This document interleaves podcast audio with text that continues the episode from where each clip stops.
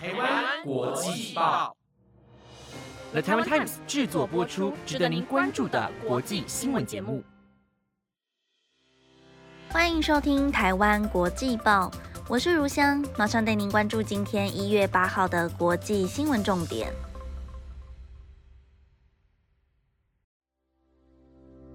本节目由 Hans 汉斯美食赞助播出。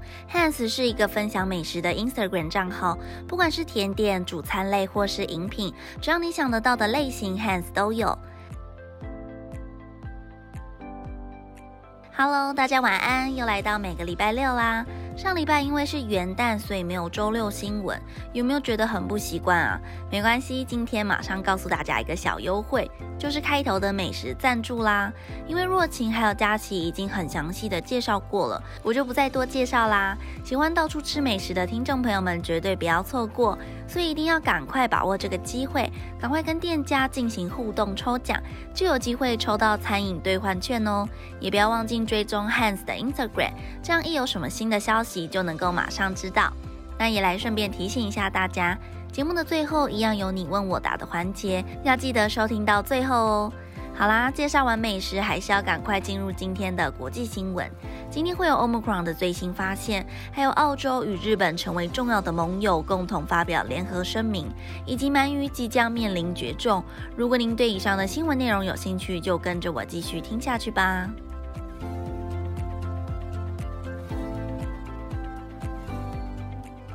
新闻首先带大家关注 Omicron 最新发现。美国食品药物管理局 FDA 在最近宣布，抗原快筛试剂在测试 Omicron 时，可能更容易出现伪阴性的状况。而除了这个之外，哈佛大学流行病学家米娜也表示，民众在感染初期如果使用鼻腔快筛，恐怕也无法得知自己是否感染 Omicron。因此，积极呼吁政府应该要尽快核准其他的快筛检测方式，以获得更准确的快筛结果。而针对超强传染力的 Omicron，米娜指出，当患者感染 Omicron 时，最先遭到病毒感染的地方是咽喉与唾液，反而不是鼻腔。因此，患者初期是无法依靠鼻腔快筛来得知自己是否确诊。令人担忧的是，在病毒还没有感染到鼻腔时，这时候的患者早就已经有传播能力，很有可能将病毒传染给身边的人。因此，政府应该批准民众可以在家中进行口咽部快筛。另外，虽然目前在网络上流传居家快筛的鼻腔拭子，如果从喉咙取样会更加准确，但 FDA 还是呼吁民众必须依照说明书进行鼻腔快筛，因为如果自己进行口咽部快筛，很有可能造成受伤的风险。险。对此，米娜提出建议。他认为政府可以仿效英国，在家用的新冠病毒抗原自我检测套组中加入口咽部快筛的使用说明。如此一来，就不需要担心有受伤的风险。而厂商也应该要发明能够让民众安全使用的口咽部快筛剂。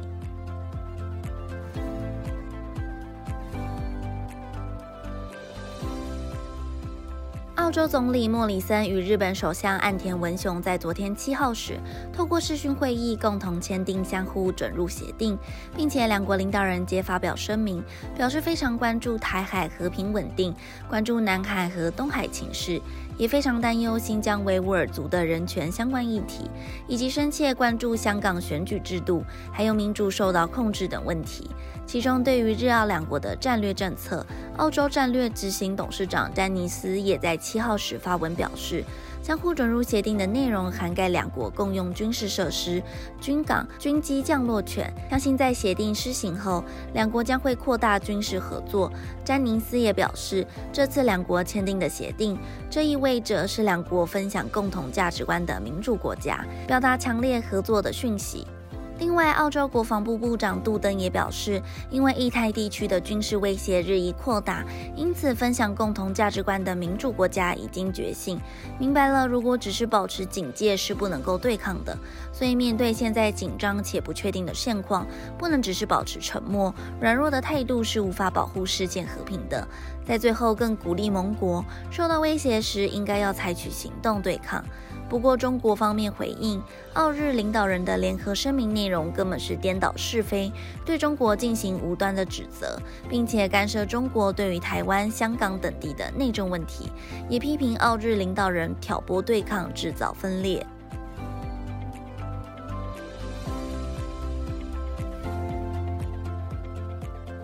这则新闻比较轻松娱乐一点，带大家关注美国前国务卿蓬佩奥瘦身有成。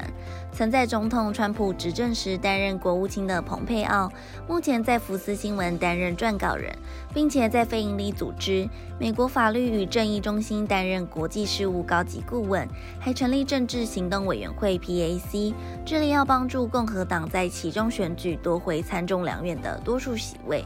而他在去年六月时，体重来到一百三十六公斤，让他注意到健康问题，因此下定决心减肥。根据报道，蓬佩奥表示：“我开始每天运动，虽然没有坚持到每天，但几乎都有在运动，也开始吃健康的食物，所以体重就慢慢下降了。”可以发现，蓬佩奥在短短六个月内就瘦了四十公斤，整个人就像是换了一个人样。这也让他非常满意的表示，每次运动都待上半小时左右，也没有依靠什么科学或是教练、营养师，都是由自己一个人减重的。而他也分享给大家，减肥最重要的就是纪律，饮食习惯要控制好，戒掉起司汉堡和含糖食品。不过，身为意大利后裔的他，家族聚会常出现的意大利面、面包和起司，但为了维持身材，他都只吃沙拉。最后被问到是否会参加2024的美国总统大选，蓬佩奥则是笑着回应，目前只想花时间陪伴给他非常多支持的妻子以及家人。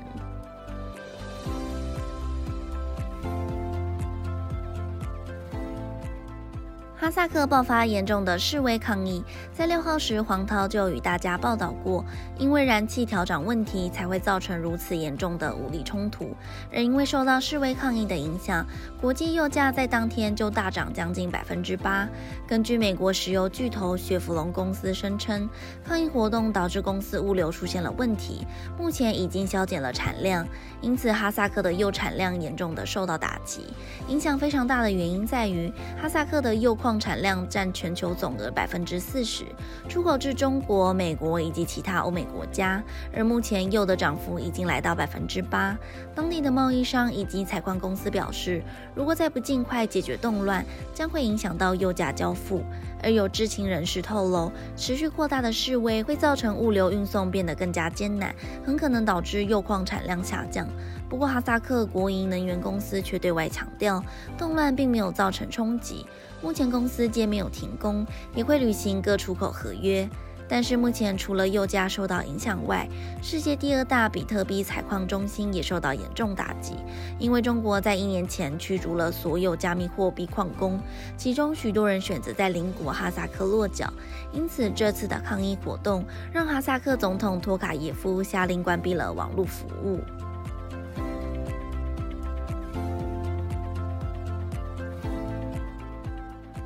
新闻的最后，带大家关注生态相关议题。有吃过美味的鳗鱼饭吗？在日本，鳗鱼饭象征着喜庆与活力，是日本民众在新年参拜后的人气美食。鳗鱼营养丰富，又能够进补身体。而其实不止在日本，许多地方也同样喜爱鳗鱼饭，像是部分欧洲国家习惯制成熏鳗来吃。至于南半球的纽西兰，鳗鱼则是毛利人重要的食物之一。但现在却因为人类的过度捕捞，造成鳗鱼濒临绝种。讽刺的是，鳗鱼其实是超级能够适应环境的生物，能在大多数鱼类找不到食物的地方繁殖，却因为栖息地遭到破坏、海洋污染、过度捕捞，才让鳗鱼无法繁殖。目前被列入国际自然保育联盟 （IUCN） 极为的名单里，日本鳗也在2014年成为濒临物种。而鳗鱼难以以人工养殖的方式下繁殖，因为透过人工受精虽然可行，但代价是非常昂贵的。因此，从二零一二年以来，日本、中国、台湾以及南韩在保护各自水域发现的日本鳗鱼方面合作，包括制定捕捞配额，希望能够共同保护鳗鱼。但专家认为，如果只是依靠限制捕捞是不够的。鳗鱼复杂的生命周期容易受人类的活动影响，淡水栖地的河川污染与环境恶化都可能带来冲击，因此应该也要多注重生态环境的保育。不过，目前世界各国皆采取行动保护岌岌可危的鳗鱼，不希望让后代子孙享受不到鳗鱼美食。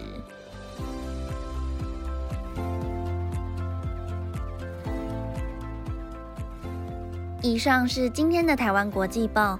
本节目内容由了台湾 Times 制作播出，感谢您今晚的收听。